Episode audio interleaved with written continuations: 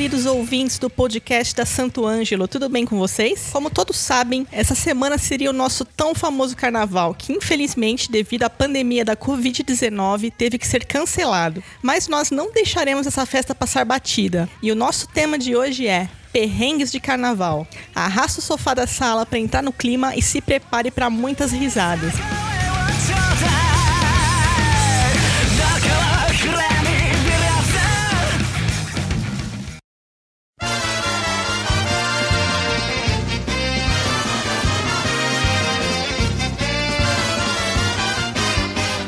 Nossos convidados para esse tema são os queridos Júnior Carelli,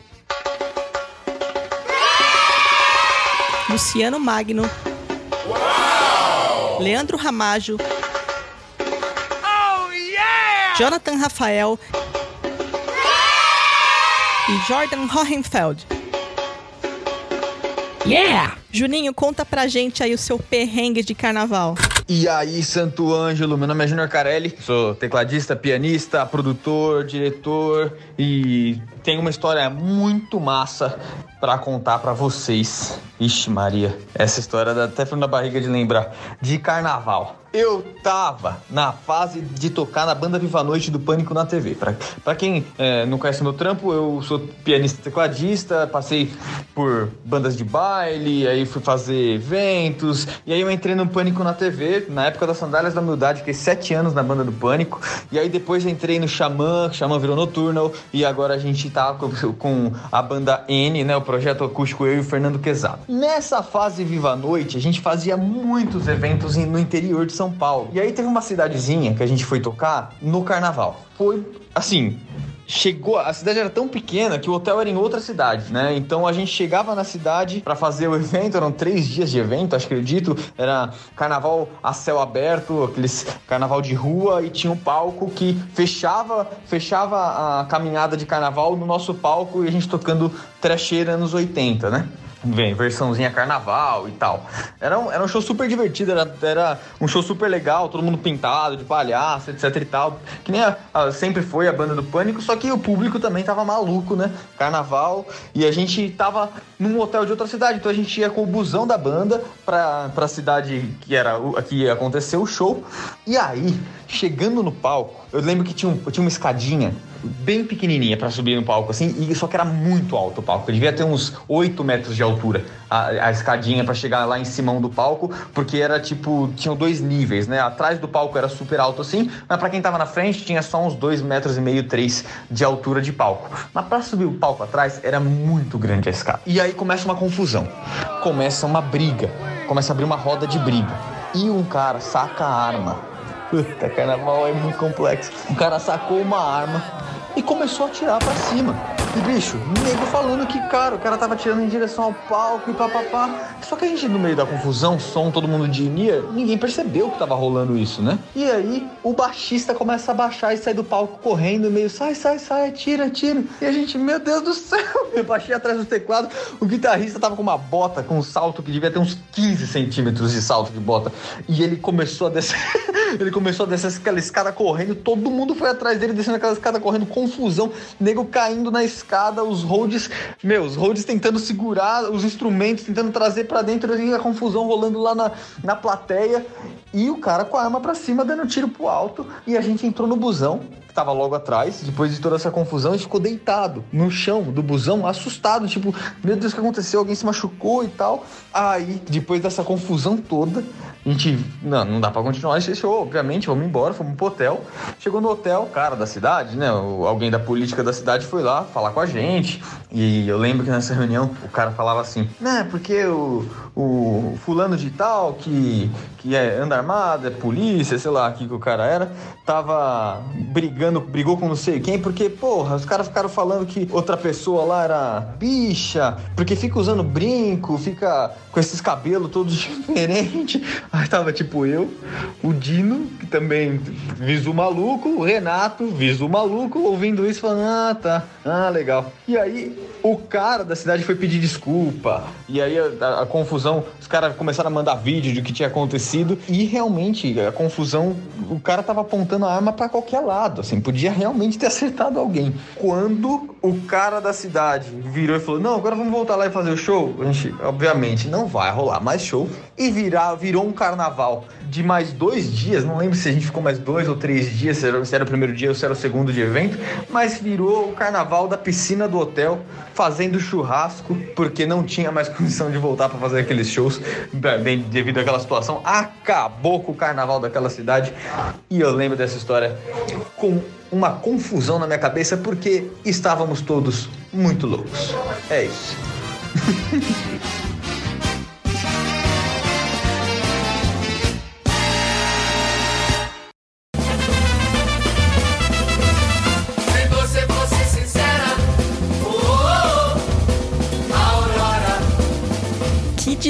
desespero. Imagina essa cena.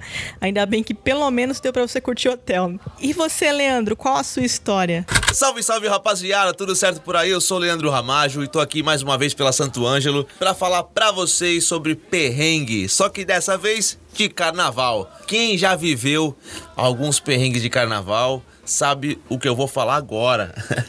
eu vou tentar resumir aqui um pouquinho de 18 anos de experiência de carnaval com bandas grandes, é, fanfarra, com trio elétrico, micareta, balada, é, Salvador, carnaval de navio que eu já fiz, tanta coisa que eu vivi, mas muitas delas é, é foram muito legais e outras tiveram os seus perrenguezinhos, né? Eu tenho uma situação que eu vou falar desde quando eu comecei, rapidinho, um resumo. Eu comecei em 2000.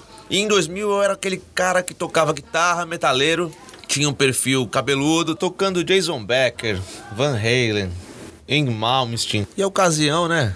faz você ter que vivenciar experiências novas, que dessas eu sou muito grato.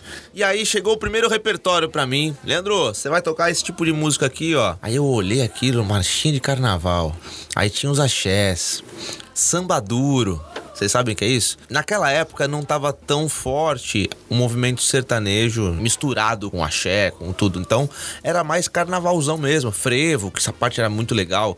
Tinha uns instrumentais bem bacanas. Maestro Spock, Dodô Osmar, Armandinho. Fui lá estudar o repertório, só que não entrava ainda a ideia para mim lá novão de como que eu ia tocar isso. Eu nunca tinha passado essa experiência, nunca tinha parado para prestar atenção num guitarrista tocando esse tipo de som e já começava aí o meu primeiro perrengue. Não tinha tantas elucidações no YouTube de gente ensinando, mostrando como é que toca. Eu falei, ferrou, né? Aí eu não sabia porque as marchinhas mais antigas dos anos 40, anos 50, como a Taí, a Aurora, Mamãe Eu Quero, esse tipo de coisa, quando você pega para ver uma gravação, ela vem com uma rotação diferente da, da do que a gente está acostumado nos tempos atuais. A questão da afinação muda para o nosso instrumento. Então você não consegue definir se a música tá em Mi ou Mi bemol. Você não consegue saber isso. Você fica naquele meio termo, na, no, no, intervalinho do meio ali, né? Na, na, calibragem da afinação. Se a gente afina 440, deve estar tá mais ou menos ali em 436, 437. A gente não sabe nunca o exato porque a rotação do disco é diferente. Aí chegou a hora do ensaio,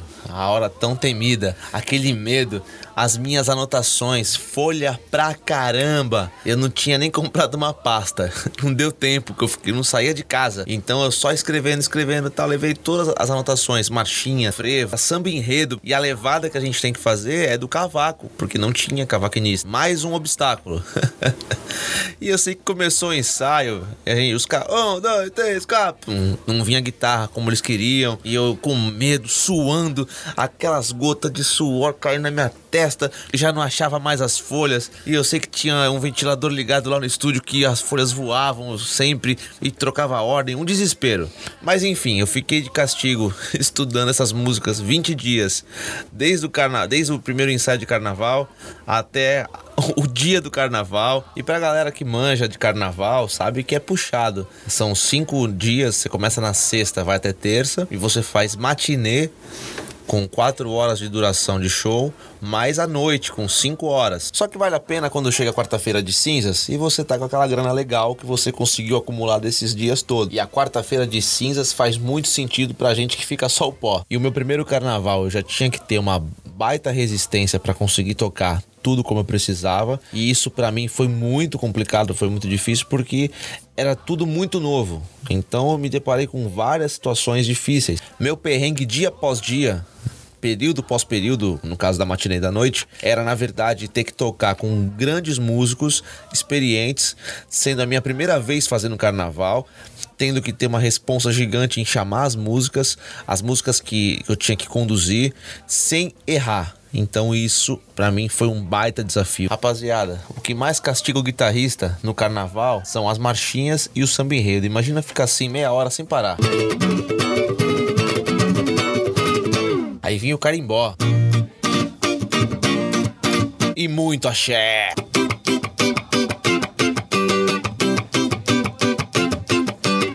Aí durante os axés tem algumas acentuações de Ijexá que você tem que aprender. Vem o samba duro. Eita, manhã! Danada! E tem aquela hora que o teu case fica cheio de confete e você tem o perigo das crianças pegarem a espuma e tacar em você, na guitarra, onde elas quiserem, porque não tem como você controlar isso. Aí você tem que driblar esses efeitos especiais inesperados e ler a cifra. Então, esse foi um outro perrengue do mesmo dia. a noite estava completa, mas nunca é suficiente, porque o cantor quer animar, certo? Você tá lá como guitarrista e ele anima fazendo o quê? Ele traz umas meninas para dançar no palco, casal, para dançar, para brincar, folia, né? E no que ele traz, as minhas folhas são todas pisoteadas. Já não tinha mais para onde ler, para recuar, olhava pro baixista, tava longe pra caramba. Para fechar, eu tive que desenvolver mais o meu ouvido.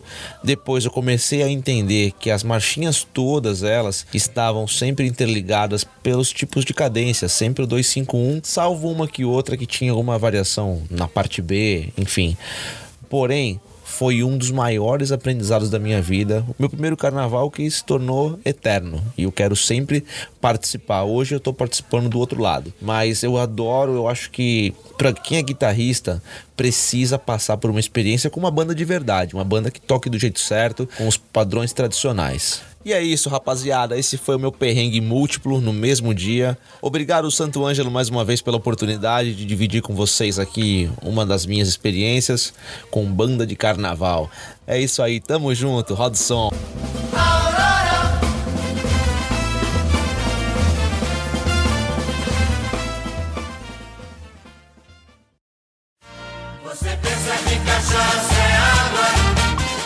Olha aí, no final das contas serviu como aprendizado. Então até que valeu a pena, né? E aí, Jordan, conta pra gente o seu perrengue. Aí, galera, meu nome é Jordan Hohenfeld, sou guitarrista, tenho 25 anos e sou de Salvador, Bahia. E tô aqui para contar um perrengue de carnaval. Difícil é escolher um, porque eu já passei por vários, viu? então, aqui em Salvador, além dos famosos trios elétricos que todo mundo conhece, Vários palcos também são espalhados por toda a cidade durante o carnaval. E nesses palcos é um entra e sai de banda enorme que vocês nem imaginam.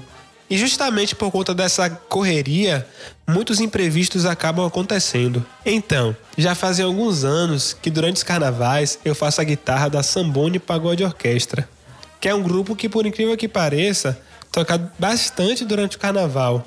Porque é uma orquestra de pagode, né? Ela mistura pagode baiano com jazz, música erudita. Inclusive a formação dela é de big band, né, que é aquela tradicional orquestra de jazz. Então durante o carnaval a gente toca bastante nesses palcos. Em um desses acontecimentos, a banda anterior, né, como eu havia falado, sempre uma correria, a banda anterior à nossa saiu, então a gente tinha poucos minutos para montar as coisas e é bastante gente, né? É uma orquestra afinal. Então bastante gente ali para se colocar no lugar. A gente também tem partituras, a gente faz as coisas lendo, né? Partitura, então pegar as estantes de partitura, colocar as partituras, achar. Então esse tempo curto que é dado para troca de bandas é ainda mais complicado pra gente, porque é muita gente, muito material e a gente precisa administrar tudo isso, né? Então a banda anterior saiu, a gente entrou, né, se arrumou e aí começamos a tocar. Em uma das músicas, chamada Sinfonia número 13 de Pagode, porque a Sambone ela tem essa coisa de chamar as músicas de sinfonia, pegando justamente a ideia da música erudita, né? Sinfonia 3, Sinfonia 4. E na Sinfonia 3 de pagode eu faço um solo de guitarra. E nós da orquestra tocamos basicamente sentados, mas no momento do solo a gente se levanta, seja no solo, no improviso. Então, quando eu fui levantar para fazer o meu solo, eu me dei por conta que o cabo da guitarra, nessa correria toda, ficou presa na cadeira. Então, quando eu levantei para fazer o solo com aquela vontade, eu toco, toco, sem som. Quando olho para baixo, o cabo ficou lá na cadeira preso e minha guitarra tinha desplugado. E aí, meu Deus, o que é que eu faço? O tempo do solo rolando, a banda segurando a base. Aí eu peguei, corri para baixo, peguei a, o cabo, pluguei na guitarra e fiz aqueles últimos momentos de solo que, que restaram. Mas foi uma coisa super engraçada, velho. E imagina, né? Você levanta naquela pressão para fazer o solo e o cabo tá lá preso na cadeira e soltou, velho. Só quem já tocou com orquestra a céu aberto sabe desse tipo de perrengue que a gente acaba passando. Em um outro episódio, ainda com a Sambone Pagode Orquestra, a gente estava numa situação parecida, né? Tocando no carnaval, em palco, a céu aberto. E a galera tava super entretida com, com a gente tocando, né? Dançando, se divertindo tal, né? E aí, de repente, começa a ventar. E a gente tocando. A gente toca com partitura, usa estantes de partitura para acompanhar a música. E aí, com o vento, as estantes começaram a balançar, né? Aí balançava tal, e a gente tentava segurar o olho, né, na partitura. Aí balançava, o vento ficava mais forte, a gente desesperado, meu Deus, o que vai acontecer? Daqui a pouco uma primeira estante cai no chão, derruba as partituras todas e a gente lá, né, arrasando, né? E tentando segurar a onda mesmo com a, uma das estantes já no chão. De repente, vento forte, começa a balançar, derruba a outra e a gente sem parar de tocar, né, mas tentando fazer tudo de cor, se virando ali. Parecia que aqueles minutos ali de música era uma eternidade, né? Bem, a música finalmente terminou, né? A gente aliviado por ter dado tudo certo. Pedimos à produção, pelo menos os pregadores para segurar a partitura e o show continuou normalmente, né? Mas a gente morrendo de medo de que a coisa acontecesse de novo e o vento voltasse, mas deu tudo certo. São perrengues, né, que a gente passa, mas é sempre de um aprendizado muito grande e o mais legal é que a gente aprende a se virar em diferentes situações, sabe? Então foi isso, galera. Meu nome é Jordan Hohenfeld e esse foi o meu perrengue de carnaval. Muito obrigado a toda a galera da Santo Ângelo, tá certo? Tamo junto sempre. Um grande abraço e valeu!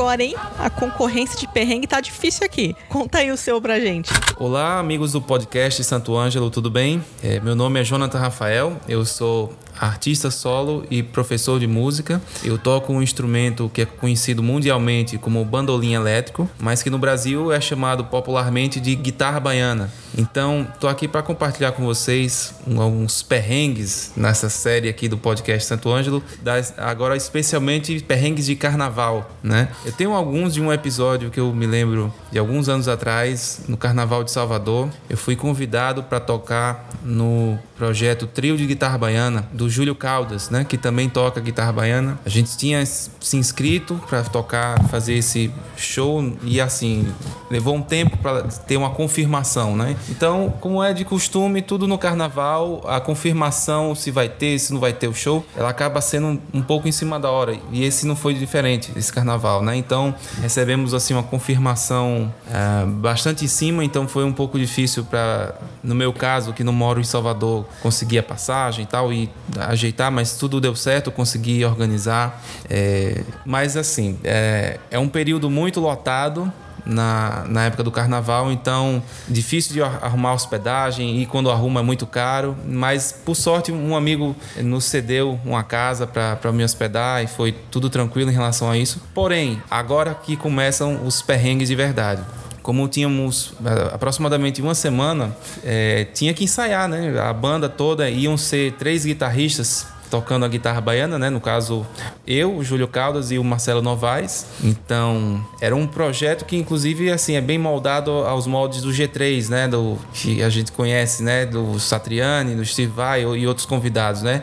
É, um- cada um fazia uma apresentação solo e no final juntava-se os três para fazer uma jam session, né? Então, é isso, só que com a guitarra baiana. Então, você vê que é um show um pouco complicadinho para se fazer no carnaval, não é só aquele oba-oba de fazer música pro povo dançar. Então, necessitava do- dos ensaios legais. E aí o que acontece? Da mesma forma que nesse período do ano é difícil de arrumar hotel, né, hospedagem, também é difícil de arrumar estúdio para ensaio, porque olha só que coincidência, no carnaval todas as bandas do mundo vão tocar ao mesmo tempo. Então, como é que a gente ia arrumar o, o ensaio? Então, assim, foi difícil conciliar a agenda dos músicos, mas conseguimos aí uma data bem apertada, um ensaio faltando três dias pro show e outro na véspera. E aí, tudo bem, mas vamos arrumar o estúdio, cadê? Não tem estúdio. É, no final das contas, ah, foi decidido que a gente ia ensaiar na garagem do baixista. Né, que, ou seja, um esquema bem improvisado, não tinha ar-condicionado nem nada, a gente naquele calor. Mas enfim, marcamos e aí chegamos lá no primeiro ensaio. O que foi que aconteceu? O baixista adoeceu no dia, teve que parar no hospital e, nossa, cancelou o ensaio. E agora esse repertório aqui é complexo. E como é que faz? A gente tentou improvisar aí um outro baixista, mas não deu certo. E a gente teve que contar aí com o ensaio da véspera, né, para solucionar todos os problemas, né? Então, na véspera do show ensaiamos lá naquele calor daquela garagem que que foi o que a gente conseguiu, mas deu tudo certo, conseguimos alinhar o repertório inteiro e tava tudo pronto, né? Então, esse foi o primeiro perrengue, né? O primeiro não ter arrumado um estúdio, né? A gente ensaiar na garagem, na raça, e o outro que foi o baixista que de última hora acabou passando mal, né? Foi pro hospital. Mas aí tranquilo, chegou o dia, então vamos lá fazer a nossa passagem de som, né? Chegamos aí antecipadamente ao palco. O palco foi lá no, no Pelourinho, né? Naquele local bem famoso, no Largo do Pelourinho, né? Onde sempre que tem transmissão ao vivo na televisão, a gente vê logo essa, essa parte do Pelourinho, né? Então foi um show assim, especial, né? Num lugar super conhecido, nos maiores cartões postais de Salvador. E estávamos estávamos lá para fazer a passagem de som.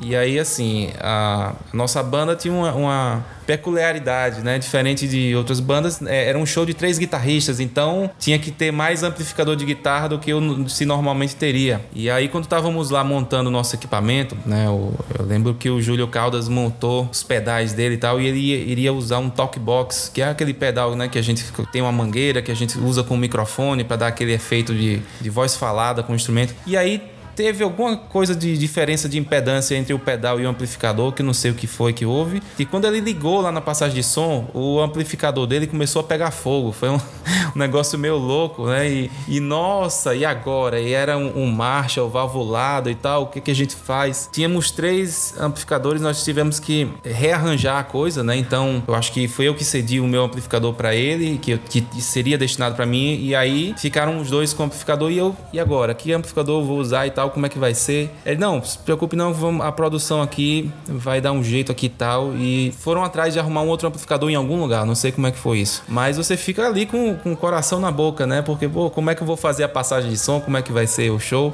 Mas aí demorou um tempinho, demorou até que arrumaram o amplificador ali, já faltando pouquíssimo tempo pro show. E aí consegui fazer a passagem de som, deu tudo certo. Mas é, foi isso aí que aconteceu, né? Foi os perrengues que acontecem na nossa vida. Mas a gente tem que ter um controle emocional, eu acredito, né? Acontecem essas coisas de última hora, mas a gente tem que saber lidar, improvisar e no final dá tudo certo, né? Então é isso aí, eu agradeço aí a Santo Ângelo mais uma vez pelo convite, um prazer estar aqui com vocês e um grande abraço.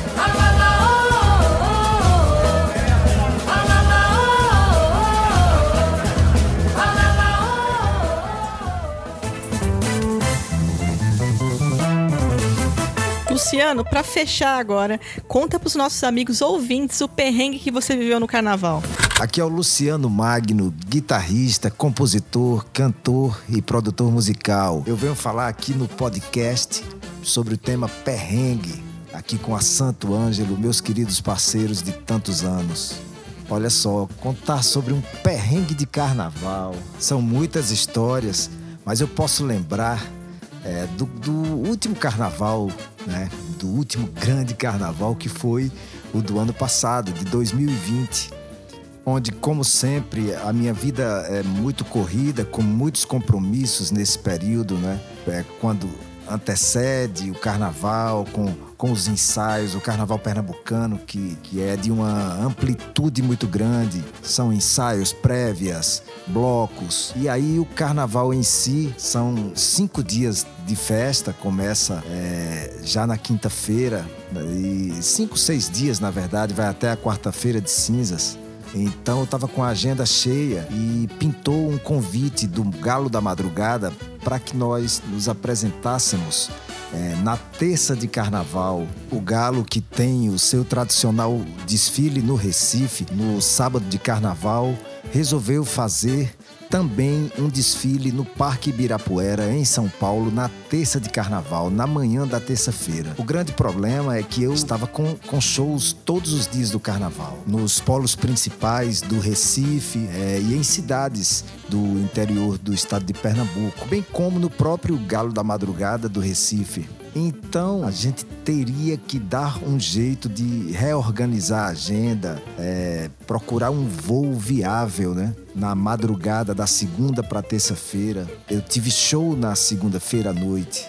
Então a gente conseguiu um voo na madrugada de segunda para terça. Às seis da manhã a gente já teria que estar acordando para se organizar, tomar café no hotel, aquela coisa toda. É, a pandemia já estava sendo divulgada né, na imprensa do, do mundo inteiro. Então já existia aquele receio de aglomeração, mas não tinha como lidar com isso, porque em meio a- a- àquela festa enorme que foi o Carnaval de 2020, não dava pra gente ficar muito ligado nisso. Mas eu lembro que eu já viajei com todos os cuidados. Eu sempre usei álcool, álcool gel, enfim, sempre tive bons hábitos de higiene.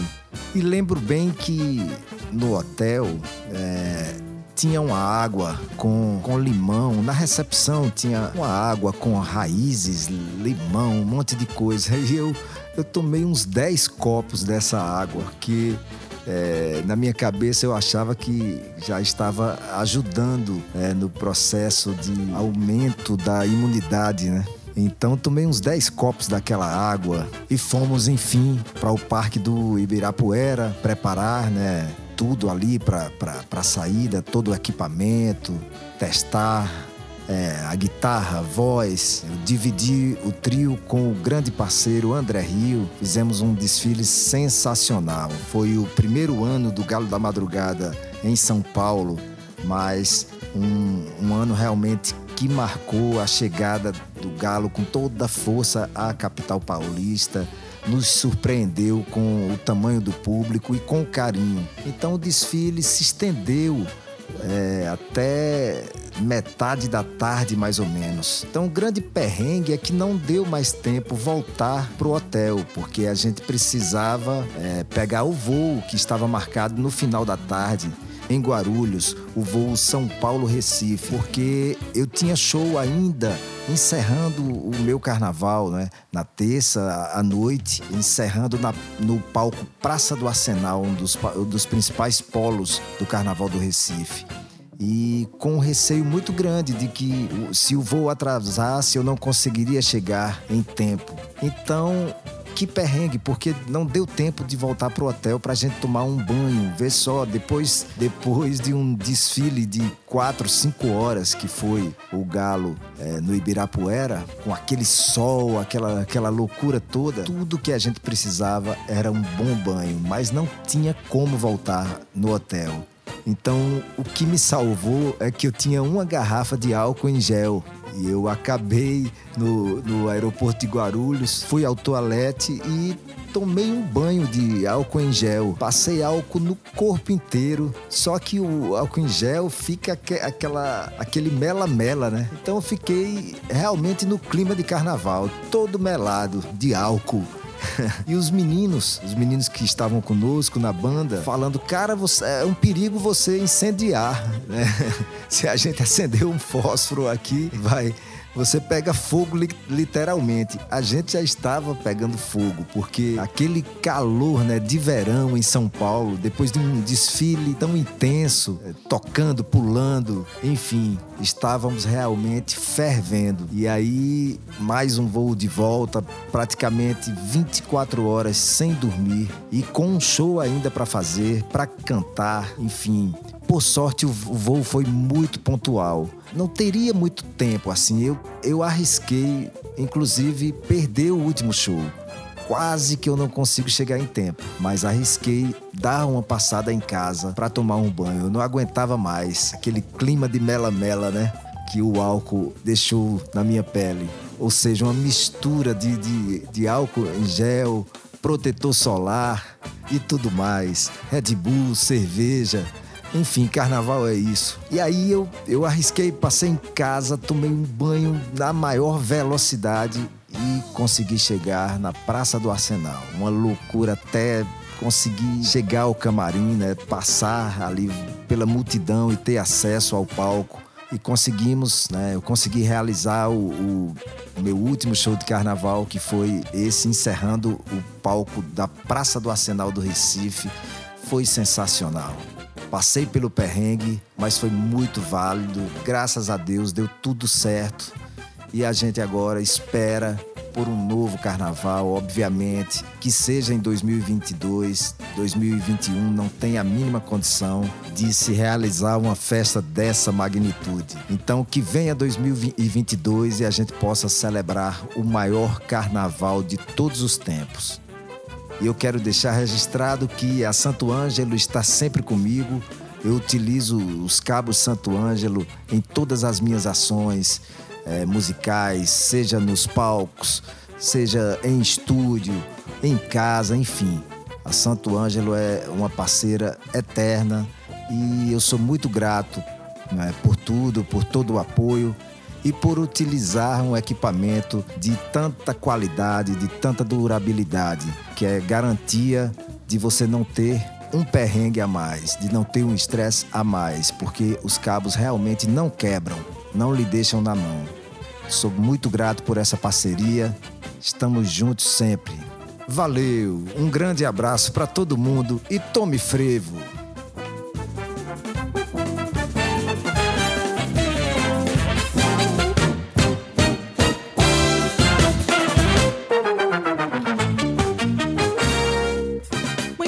Obrigada, meninos, pela participação.